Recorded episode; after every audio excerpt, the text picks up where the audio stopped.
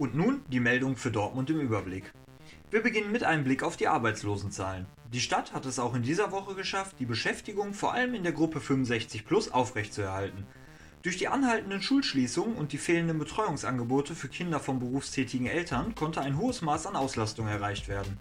Damit gingen gleich mehrere positive Effekte einher. Zum einen wurden deutlich weniger Menschen aus Risikogruppen auf den Straßen gesehen, zum anderen konnte so die Wut der alten Menschen in positive Betreuungsenergie umgewandelt werden. Obwohl die alten Menschen dadurch weniger Zeit für Kaffeetreffen mit Rentnerkollegen hatten und deshalb die Lokale nicht aufgesucht wurden, zogen die Gastronomen der Stadt eine positive Bilanz. Auf Anfrage dieser Redaktion teilte man uns mit, dass trotz des Wegfalls der Rentner keine Umsatzeinbußen zu verzeichnen seien.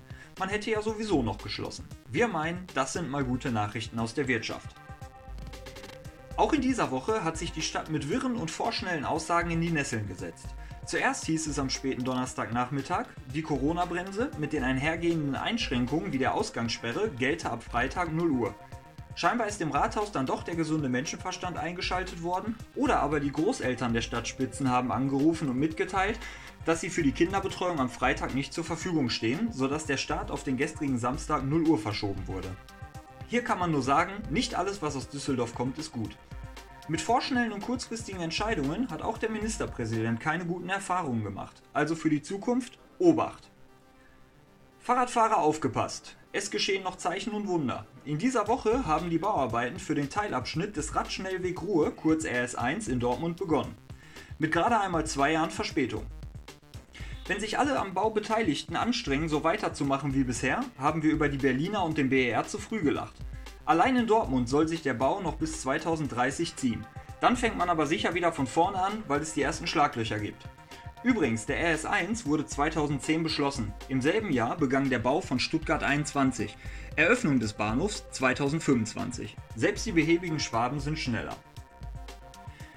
Die Deutschen bleiben auch in der Corona-Pandemie bei ihren Tugenden und entdecken liebgewonnene Hobbys wieder.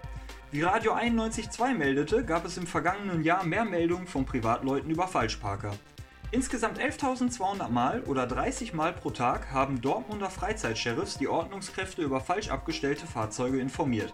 Bestimmt auch dank dieser Einnahmen hat die Stadt in dieser Woche einen Haushaltsüberschuss vermeldet.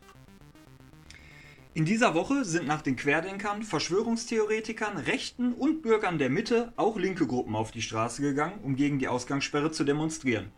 Damit haben wir alle politischen Richtungen durch. Verstehe das wer will. Früher wollten die Linken nicht raus aus dem Haus, heute nicht rein. Was dazu wohl Rio Reiser sagen würde. Fußball.